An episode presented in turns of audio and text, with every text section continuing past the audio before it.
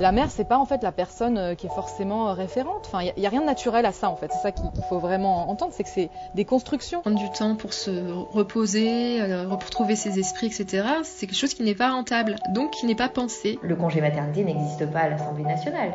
C'est-à-dire que moi, à partir du moment où j'ai été absente quelques jours avant d'accoucher et après la naissance de mon bébé, j'ai été marquée absente.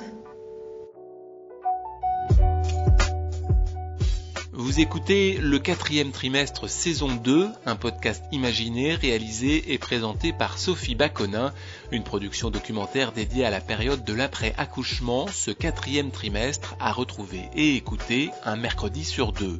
Dans ce 16e épisode, une réflexion sur le postpartum et la volonté collective de faire évoluer la situation actuelle pour tenter d'y répondre, trois femmes, trois portraits, trois engagements différents. Ilana Weisman, militante féministe, autrice et doctorante en sociologie et communication. Céline Chadela, journaliste, co-autrice de l'ouvrage Le Mois d'Or et à l'initiative de la pétition sur l'amélioration des conditions du postpartum. Et Céline Muscotti, députée du Var, membre de la délégation à l'égalité hommes-femmes. Vous allez l'entendre, un point commun réunit ces trois femmes, la découverte sur le tas et sur le tard de cette période taboue et non moins compliquée.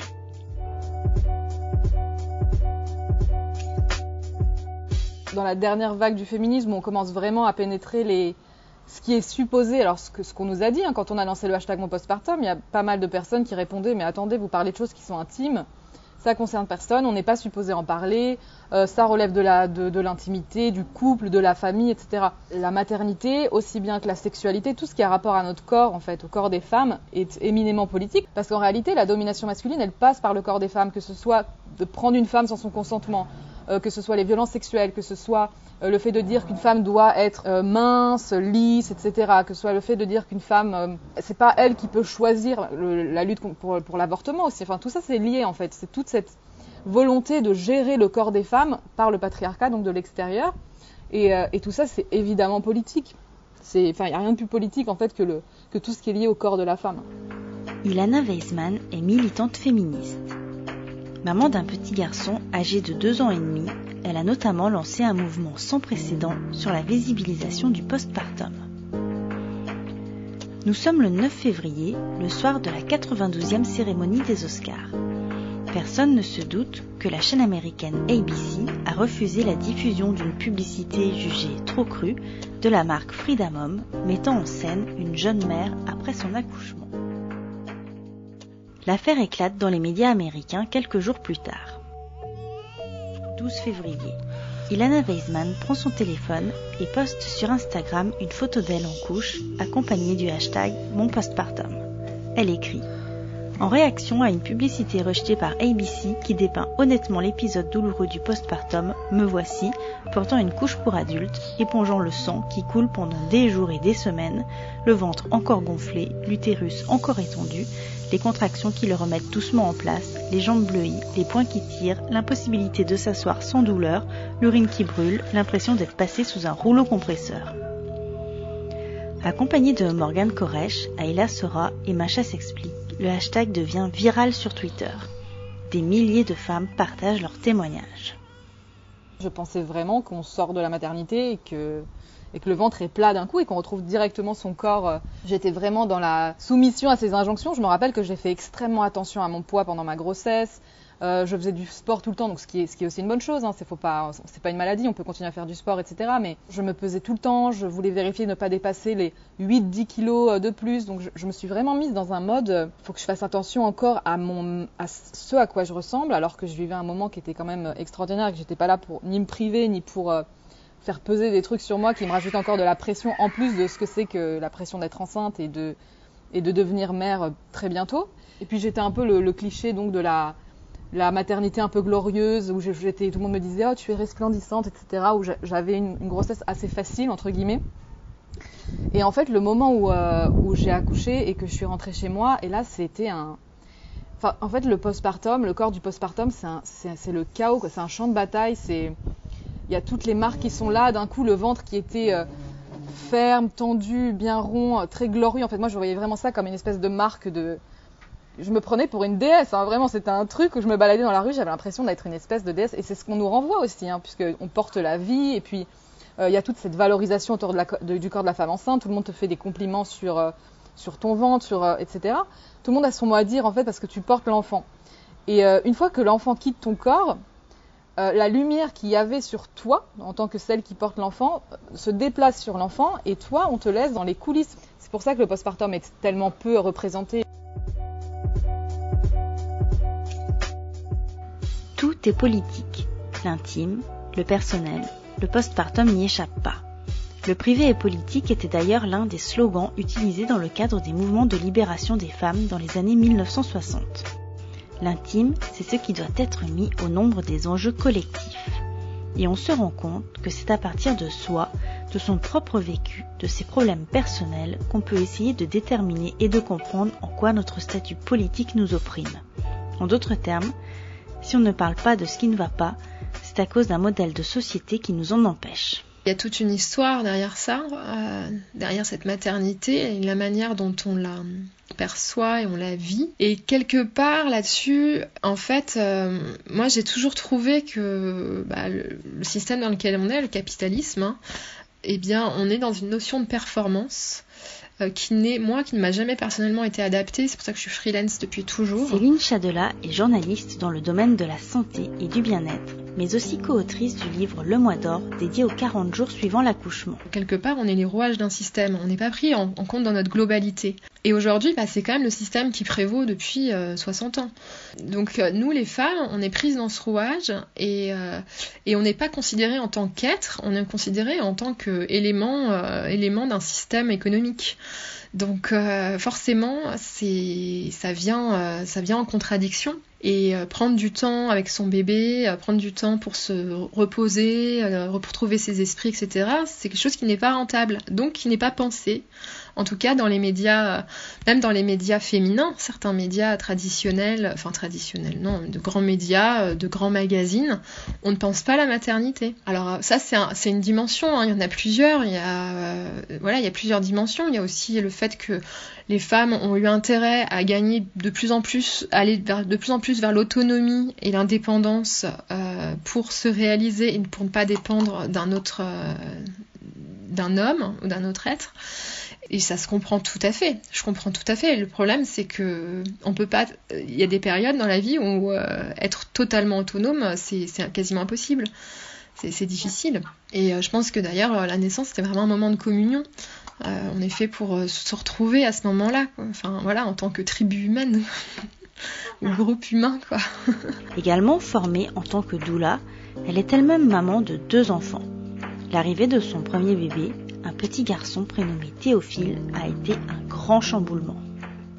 J'étais enceinte et je sentais que ça allait être compliqué. J'avais quand même ce truc de me dire oh là là, moi je sais pas m'occuper d'un enfant, euh, c'est pas, enfin voilà, c'est vrai. Je pensais à ma sœur qui avait eu deux enfants, je l'avais pas beaucoup aidée à l'époque, j'avais pas été très présente. donc je sentais bien que j'aurais besoin d'aide, j'aurais besoin de de conseils et de soutien. Et en même temps, il y a plein de choses que je n'ai pas vues, donc je comptais sur ma famille pour venir. Donc j'ai été... Euh, ça n'a pas été évident parce que j'ai dû beaucoup insister, parce que pour eux, euh, il n'y avait pas de problème, euh, tu t'en sortiras très bien, etc. Donc j'étais vraiment obligée de quasiment de les implorer. Et finalement, donc ils sont venus, ma mère est venue, m'a beaucoup aidée. Le problème, c'est qu'il y avait Enfin, le passepartum, ça, contient de multiples dimensions. Hein. C'est-à-dire que tu as vraiment la présence euh, de, par exemple, de ma mère, qui est venue trois semaines après la naissance. Mais euh, il y avait aussi tout l'aspect physiologique et, euh, physique, dans le sens où et qui impacte aussi sur le qui impacte le moral et le psychologique. Et ça, je l'avais pas vu. Donc pendant moi, pendant ma grossesse, j'ai pris, très peu de poids. Je mangeais très peu en fait, et, et je me suis retrouvée à la couche euh, totalement anémié. Et ça, euh, présence ou pas, quand on est anémié, bah, on est très fatigué. Et euh, au point qu'il était difficile pour moi de porter les 3 kilos de mon fils. Donc j'ai été aidée et je pense que ça a été quand même une soupape. Mais c'est clair qu'il y a eu des moments aussi de solitude après, quand tout le monde est parti. J'ai eu reçu cette aide qui a été comme voilà une sécurité, mais mais parce que j'étais vraiment, j'étais vraiment très très fatiguée pendant cette période et j'ai mis du temps bah, à digérer tout ce qui se passait, moi retrouver un peu de tonus et puis euh, de gérer, enfin de m'occuper de ce petit être euh, complètement, euh, bah, alors que j'y connaissais pas grand chose et que j'avais pas beaucoup confiance en moi, j'avais un gros problème de confiance en moi aussi. voilà, il y a tellement de choses qui sont intriquées, qui se mélangent que c'était un petit peu, c'était un peu compliqué, ouais. Cette prise de conscience, beaucoup de femmes la ressentent après coup, des mois plus tard. C'est le cas aussi d'Ilana Weisman, qui a mis des mots sur sa dépression postpartum aux 8 mois de son fils. Je me suis rendu compte avec le recul quand j'ai fait justement ma dépression et quand j'ai pris dans la tête euh, la difficulté euh, bah, de, devenir mère et de s'occuper d'un enfant. Euh, je me suis rendu compte que en fait j'ai jamais questionné cette volonté-là. depuis que je suis petite, je me dis bah, je vais être mère un jour, c'est normal, c'est comme ça. Et je fantasmais énormément ce rôle-là. Et je me disais même, je me rappelle, de toute façon, le jour où je deviens mère, j'arrête tout, je, je travaille plus, je fais que ça, de toute façon, c'est ce dont j'ai envie, c'est ce qui me fait rêver. Vraiment, j'ai toujours été dans cette euh, idéalisation-là de, de la maternité. Et le jour où c'est arrivé que j'ai vraiment, enfin, ça a été violent pour moi, en fait, de devenir mère, et encore aujourd'hui, enfin, je, me débat avec beaucoup, beaucoup de choses. Et là, j'ai compris que, euh, qu'en fait, c'est pas une fin en soi, déjà. c'est, J'en avais envie, je regrette pas. Hein. Je suis pas dans le regret d'être mère, qui arrive aussi à certaines femmes d'ailleurs et qui est très tabou. Mais je prends vraiment en compte la difficulté que c'est et je prends vraiment en compte le fait que bah, c'est une bataille de tous les jours en fait pour, euh, se sentir euh, sereine et épanouie dans la maternité et pas juste parce que c'est difficile, mais parce que l'extérieur nous renvoie tout le temps. Donc on a les difficultés inhérentes au fait de devenir mère, euh, voilà, moins de sommeil, moins de temps pour soi, s'oublier, ne plus savoir exactement qui on est, euh, mais il y a aussi effectivement toutes les, injonctions qu'on se prend et de la société, enfin et des représentations euh, sociétales et de l'entourage, de tout le monde en fait tout le temps et qui, euh, est très très difficile. Mais maintenant justement, je me bats pour, bah, pour justement que les, les mères puissent vivre plus sereinement ce rôle-là. Si le postpartum est politique, alors comment cela se passe concrètement pour celles qui la font, cette politique? Je suis allée poser la question à Cécile Muscotti, députée du Var, membre de la délégation à l'égalité homme-femme et maman d'un petit garçon de moins d'un an. Moi, j'ai été très interpellée à la maternité en me disant que finalement, pendant toute la grossesse, euh, la femme euh, est, accompagnée, écoutée, protégée, et à partir du moment où euh, a lieu la naissance, dans le système d'approche de la, maternité, bah, la femme n'existe plus. C'est-à-dire que vos douleurs, euh, qu'elles soient physiques ou vos angoisses, euh, finalement, on, ne faut surtout pas en parler. De toute façon, ça n'intéresse pas grand monde dans le corps médical, et on vous le fait comprendre. Hein. Euh, là, c'est un bébé qui est en jeu. Vous, c'est pas grave. Vous, on verra plus tard. Sauf que à un moment donné, et, puis, puis, il y a quand même cette, cette difficulté de parler, de, de, de l'angoisse, de surtout, je pense, pour un premier enfant. Euh, on comprend pas véritablement ce qui se passe. Alors on dit ah oui, euh, euh, de toute façon c'est la chute d'hormones. non, mais, mais c'est un moment qui est, qui est, bouleversant. On comprend pas forcément son rôle. Ça veut pas dire qu'on a l'instinct maternel ou pas l'instinct maternel. Et tout ça reste très tabou, je pense, dans notre société. L'entrée dans le monde de la maternité, le quatrième trimestre, ses douleurs, ses injonctions et ses silences sont en définitive quelque chose qui nous rassemble puisque nous vivons toutes plus ou moins la même chose à des degrés différents. Accompagnée de cette solitude de la jeune maman dans notre société occidentale, comme le constate Céline Chadela. Ce qui m'a marqué, c'est vraiment l'isolement euh, des femmes euh, par rapport à, à la venue d'un bébé. Et j'ai trouvé que ce qui m'a vraiment euh, révolté, c'est cet isolement de la mère. C'est-à-dire que tout le monde travaille, les gens sont tous à l'extérieur. Et on vient quand même de, sortir un bébé de notre corps, euh, on vient de donner la vie et on se retrouve euh, seul, enfin esselé, sans information, perdu et fatigué. Et moi, c'est vraiment avec ce corps qui est en rémission et qui n'est pas respecté du fait qu'il n'est pas soutenu.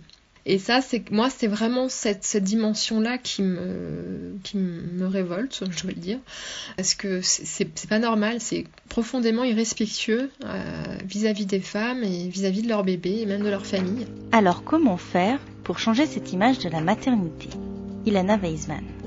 C'est donner la parole aux femmes qui parlent avec des nuances, euh, qui, euh, et même en fait, je pense que quelque chose qui est extrêmement important, c'est que tout individuellement, on arrive à parler des difficultés euh, qu'on a parce que c'est, enfin, moi les femmes qui, disent que euh, la maternité c'est juste merveilleux et puis que elles sont super épanouies et qu'elles ont qu'elles ont envie de tout faire pour leurs enfants tout le temps et que c'est tout ce qui leur importe, etc. franchement, j'y crois pas en fait. Je, je crois pas qu'il y ait une mère sur cette terre qui soit complètement épanouie dans son rôle maternel.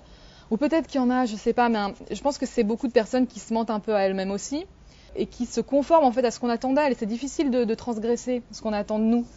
Euh, c'est toujours plus valorisant de, de rentrer dans, dans, les, dans les petites cases qu'on nous a faites parce que il y a moins de risques en fait. Enfin, c'est risqué de, de, dire à un moment, bah non, mais là, euh, bah là, je j'ai pas envie d'être avec mon fils. Là, là, j'ai envie d'être toute seule. Là, je me sens oppressée. Parfois, je dis ça et ma mère, elle me regarde avec des yeux. Elle me dit, mais comment tu peux dire ça? C'est ton fils. Euh, tu l'aimes, mais je, veux dire, ça n'enlève pas le fait que je l'aime de tout mon cœur et que, c'est la personne que j'aime le plus au monde. Mais, euh, là, tout de suite, je, je le supporte pas. J'ai pas envie d'être avec lui. J'ai envie de faire autre chose. J'ai l'impression d'être d'étouffer. Là, je, je peux pas supporter la sa crise de pleurs. Je peux pas supporter son besoin. Euh, qui, qui, écrase tout, qui, qui m'écrase aussi à moi, et je, et je peux pas. Et ça, elle peut pas l'entendre parce que dans son modèle à elle, et le modèle que beaucoup de femmes ont aussi aujourd'hui, se plaindre en fait de la maternité, que ce soit sur la moindre petite chose, c'est quelque chose qui est super transgressif en fait. Ça veut dire que tu es une mauvaise mère, ça veut dire qu'il y a quelque chose chez toi qui va pas. Tu devrais juste être heureuse de d'être avec ton enfant du matin au soir, de le nourrir, de l'habiller, de jouer avec lui. Non, ben non, il y a plein de fois où j'ai juste envie de faire autre chose. C'est tout à fait normal. Et, euh, en fait, la priorité, c'est de changer ses représentations et c'est donc d'abord de, de parler. Et je pense que plus on parlera et plus ça sera quelque chose qu'on peut entendre parce qu'on légitime la parole d'autres femmes en parlant une femme qui va m'entendre dire ça, elle va se dire peut-être la prochaine fois, elle va, elle va s'autoriser à aussi le dire. Et c'est un effet domino comme ça. Donc je pense vraiment c'est nous les femmes euh, en tant que groupe qui, qui, qui, pouvons nous, nous libérer euh, ensemble, quoi, parce que toute seule on ne fait pas le poids. Et quand on est une femme politique et donc publique, comme c'est le cas de Cécile Muscotti, peut-on justement profiter de ce statut pour donner la visibilité aux jeunes mères et à cette période? Non, c'est compliqué parce que euh, donc, l'ayant vécu, euh, c'est-à-dire euh, étant enceinte et ayant eu un bébé, en étant élue et en menant aussi une campagne électorale, en l'occurrence celle des municipales, il y a un côté très, très poétique de cette femme dynamique, enceinte ou avec un nouveau-né, qui déclenche de l'admiration finalement de la part de nos pères ou de la part des citoyens. Mais très rapidement, euh, quand euh, on met sur la table des réalités, c'est-à-dire que ben, surtout au début, ben non, je ne peux pas faire une réunion à 18h, ben non, je ne pourrais pas être présente. Alors là, il n'y a plus de compassion, il n'y a plus d'admiration, et on se dit juste que quand même, elle exagère, parce qu'elle préfère aller s'occuper de son bébé que finalement de répondre à ses missions. Donc, euh, et, et ça devient très tabou, où finalement la femme très dynamique, qui assume pleinement sa maternité et son mandat, se retrouve un peu mis en accusation et se dit mais ah oui mais à culpabiliser, à culpabiliser dans un sens et dans l'autre en fait, hein, bah, à culpabiliser de se dire bah finalement ils ont raison, ils sont pas contents parce que je suis pas assez disponible, culpabiliser parce qu'on passe moins de temps avec son bébé, c'est très compliqué. Moi je revendiquais de faire de la politique euh, en étant euh, future mère et en étant enceinte. Et après, le monde politique est devenu tellement violent euh, moi, ça fait longtemps que je milite en politique. Hein. Euh, j'ai commencé à militer, j'avais 16 ans, et j'ai pu vraiment sentir cette déviance euh, dans la violence. Et du coup, j'ai ce, réflexe très protecteur que je ne pensais pas avoir, où je ne veux pas exposer mon fils, je ne l'amène pas, alors que j'imaginais moi mon mandat avec mon bébé, le trimballant partout. et aujourd'hui, c'est beaucoup trop risqué. Euh, les réseaux sociaux euh, sont aussi euh, vraiment pareil, le, théâtre de violence et de propos sans filtre. Et, du coup, voilà, il y a, ce sentiment, ce, réflexe protecteur qui est bien dommage. Parce que ça, ça, empêche de montrer que oui, en étant jeune, en étant femme, en étant maman, on peut s'investir dans la vie publique. Quel que soit notre statut, finalement, c'est celui de mère qui est toujours pointé du doigt comme si ce rôle était naturel et incombait uniquement aux femmes. Pour faire évoluer notre société, il convient donc de se demander quel rôle les pouvoirs publics peuvent-ils jouer. Je pense que déjà, effectivement, la, grosse, grosse clé de voûte de la question, c'est les congés parentaux. Je pense vraiment que quand les congés parentaux seront euh, égaux, qu'il y, aura, euh, aurait une phase où euh, la mère est seule avec l'enfant, une phase où, le père ou le coparent soit seul avec l'enfant, une phase où les deux parents sont avec l'enfant, pour mettre en place un peu les différentes combinaisons. Je pense que c'est à partir de là aussi où le coparent prend ses responsabilités aussi par rapport à l'enfant que ça va normaliser l'idée que que c'est pas une charge qui incombe à la mère et qu'il n'y a pas ni d'instinct maternel tout puissant, ni de la mère, c'est pas en fait la personne euh, qui est forcément euh, référente. Enfin, il n'y a, rien de naturel à ça en fait. C'est ça qu'il faut vraiment entendre, c'est que c'est des constructions. Et une fois qu'on comprend que c'est une construction, bah, on, peut en fait apporter des modèles alternatifs. Il peut y avoir tous les modèles, sans jugement. Euh, il y a des mères qui, enfin moi j'ai entendu, j'ai des copines à moi qui, voulaient retourner bosser trois semaines après, avoir accouché, qui, c'était pour elles, c'était leur hantise d'être à la maison, qui sont très très carriéristes, pour qui c'est très important de, d'évoluer dans le boulot et, euh, on les regardait comme des monstres. Hein. C'était vraiment, mais oh là là, mais elle aime pas son enfant. C'est vraiment ça, se dire, t'as, pas envie d'être avec ton enfant là, t'as envie de retourner à ta vie. Elles s'occupaient de leur enfant euh, très très bien, mais c'est juste qu'elles avaient envie de tout de suite prendre une nounou ou tout de suite euh, ou que le père prenne lui son congé. Et ça, c'est vu comme comme un abandon quasiment, alors que c'est quelque chose encore une fois qui est vraiment de l'ordre de la construction sociale. Donc euh, euh, ça m'agace qu'on essentialise les femmes et qu'on leur donne ce rôle-là euh, quasiment exclusif, comme si c'était la, la finalité de l'existence d'une femme, c'est d'enfanter et point. Le reste, c'est accessoire. Bon, c'est bien si elle, fait si elle a une carrière, c'est bien si ça, mais quand même, c'est le rôle reproductif qui écrase tout le reste. Pour faire bouger les lignes, Céline Chadela, mais aussi sa co-autrice et amie Marie Maë Poulain et la créatrice du compte Instagram Postpartum ta mère, ont lancé une pétition pour l'amélioration des conditions du postpartum au mois de février 2020 qu'elles ont présentée au secrétaire d'État chargé de la protection de l'enfance, Adrien Taquet. L'attention à l'autre pendant cette période, elle compte énormément. Donc être bien nourri, ça compte, ça favorise l'allaitement. Euh, ça favorise la rémission, ça donne un peu plus de force, de tonus. Donc c'est important de pouvoir être bien nourri. Ensuite, euh, d'être bien suivi aussi, euh, que ce soit psychologiquement, socialement, physiquement. Il y a aussi peut-être dire un peu plus que ce, ce qu'implique un accouchement, l'incidence de l'accouchement sur le postpartum. Si on a des cicatrices, par exemple, des déchirures, etc. C'est quand même extrêmement handicapant euh, et puis douloureux. Donc euh, comment s'occuper d'un bébé euh, voilà, au terme des 11 ou 14 jours de, de, congé paternité, si on se retrouve toute seule et que chaque fois qu'on doit aller aux toilettes c'est compliqué, qu'il faut passer sous la douche après, et tout ça avec un bébé qui pleure ou qui a besoin, parce qu'un bébé c'est extrêmement exigeant les premiers mois. Enfin, il demande beaucoup de présence, il demande d'être porté, il demande d'être, si on allait, ça, il demande d'être nourri et ça, prend, ça peut prendre du temps toute cette mise en, route. Je suis vraiment sur cette idée d'imposer euh, que le congé paternité soit obligatoire euh, sur un congé d'un mois, parce que c'est une réalité où les hommes vont encore moins facilement oser demander euh, à leur patron, euh, auprès de leur hiérarchie, ce, temps-là. Donc si on ne l'oblige pas, si on ne l'impose pas, on n'arrivera absolument pas à sortir de, ce code-là. Donc il faut qu'on avance sur ce sujet. Enfin en tout cas moi c'est ma position.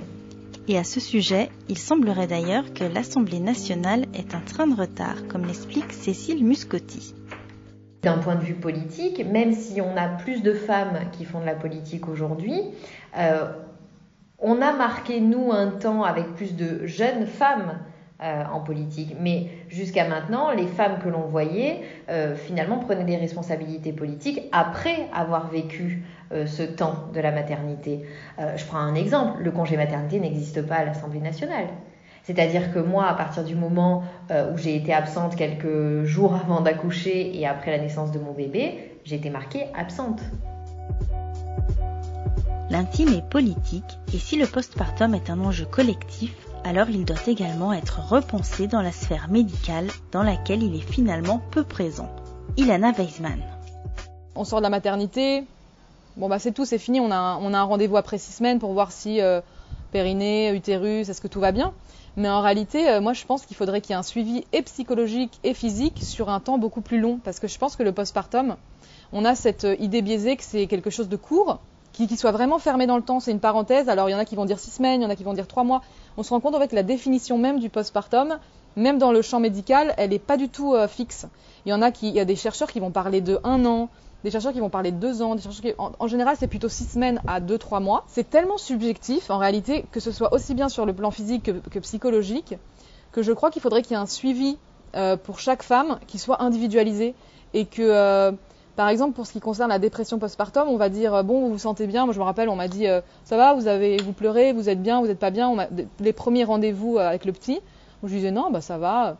Et en fait, je suis tombée en dépression quand il a eu 8 mois. Et si, par exemple, j'avais eu un autre rendez-vous, je sais pas, des, rendez-vous un peu de suivi pour savoir comment on gère, comment, comment ça se passe, et j'aurais parlé de mes crises de pleurs et tout, ben, peut-être qu'on m'aurait donné des rendez-vous chez un psy qui soit remboursé, par exemple, ou vraiment qu'il y ait un vrai suivi sur je dirais, sur euh, un ou deux ans, même si c'est pas, enfin pas tous les jours, hein, je sais que c'est aussi une charge, c'est une dépense publique, mais quelque chose de l'ordre de prendre en compte le fait que le postpartum, ça puisse être plus étendu, les frontières sont floues et qu'il faille vraiment euh, s'adapter aux besoins de chaque mère. Et, euh, et, on aurait moins de dépression, parce qu'il y a quoi? Il y a 20% de femmes qui, tombent en dépression postpartum sachant que ça doit être sûrement sous-évalué parce que, parce que voilà, il y en a sûrement plus et qui passent entre les mailles et que la difficulté maternelle est beaucoup plus large en fait que la dépression postpartum. Il y a énormément de, de, nuances différentes sur la santé mentale des mères et c'est vraiment une très grosse problématique parce que si la santé mentale des mères n'est pas bonne, ben c'est aussi, aussi dangereux pour les enfants, c'est aussi dangereux pour la famille, pour la stabilité du cercle familial. Donc c'est vraiment ce point-là de la, de la santé de la mère physique et psychologique sur le long terme après l'accouchement, je pense que c'est vraiment quelque chose qu'il faut, qu'il faut prendre en compte aussi dans le système médical, vraiment. En plus des réformes euh, au niveau du, travail et des congés parentaux, il y a vraiment cet aspect-là, je pense qu'il faille développer. Ouais. Autre problématique, celle de la place du coparent durant le séjour à la maternité. Un sujet qui interpelle la députée Cécile Muscotti. Moi, je pense qu'il faudrait travailler sur la question de l'accueil du père à la maternité, au moment de la naissance. Finalement, il ne fait pas partie de ce moment-là. Euh, quand vous êtes euh, bien logé, entre guillemets, le papa aura droit à un fauteuil qui se transforme plus ou moins en lit pour passer du temps à la maternité, mais c'est qu'il a de la chance.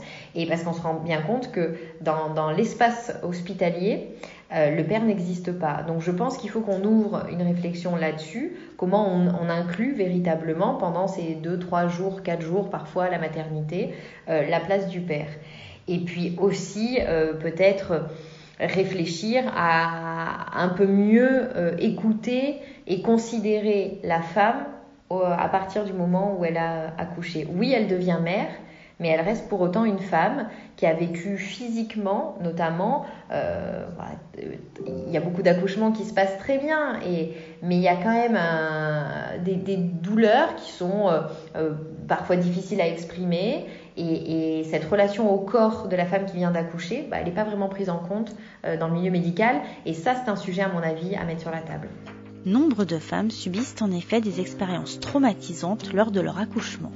Cela a été le cas de Céline Chadela. Il y a eu des moments avec le personnel soignant qui ont été compliqués. Euh, il y a eu des phrases euh, voilà, qui étaient, à mon avis, enfin, assez déplacées. J'ai accouché début mai. Il faisait déjà très chaud dans le sud. Donc au, bout de trois heures de contraction, j'avais soif. Bon, par exemple, mon, Guillaume, mon conjoint, m'a apporté une bouteille en douce, parce qu'on n'a pas le droit de boire pendant l'accouchement, et elle nous a été confisquée direct. Bon, c'est quelque chose que moi je trouve pas normal. C'est qu'une femme, euh, elle, doit pouvoir boire un petit peu. Donc après, ils étaient avec le brumisateur. Voilà, il y a eu des choses comme ça, et puis il y a eu des choses plus graves, euh, comme euh, bah, j'ai besoin de pousser, je sens que c'est la fin, et là on me dit non, mais il faut attendre le gynécologue. Alors euh, Guillaume qui était là, qui faisait un petit peu tampon et qui dit, qui dit à la sage-femme, mais oui, mais là elle a envie de pousser, donc faut y aller. elle dit non, non, mais écoutez, moi je vous ferai bien accoucher, mais il faut que le gynécologue soit présent. Euh, parce que sinon il percevra pas son chèque. Et alors que moi j'avais les jambes écartées, j'étais en train de voir ça. Enfin, tout est là que tu vois qu'il y a d'autres enjeux qui se greffent sur les accouchements euh, dont on n'a pas idée et, surtout, enfin, que j'avais pas envie de voir au début. Et, je pense qu'il faut quand même ouvrir les yeux sur tous ces enjeux économiques euh, à l'hôpital qui se jouent euh, à travers euh, les naissances. De toute façon, le sujet, quand on, touche à la santé aujourd'hui dans le pays, on, déclenche tout de suite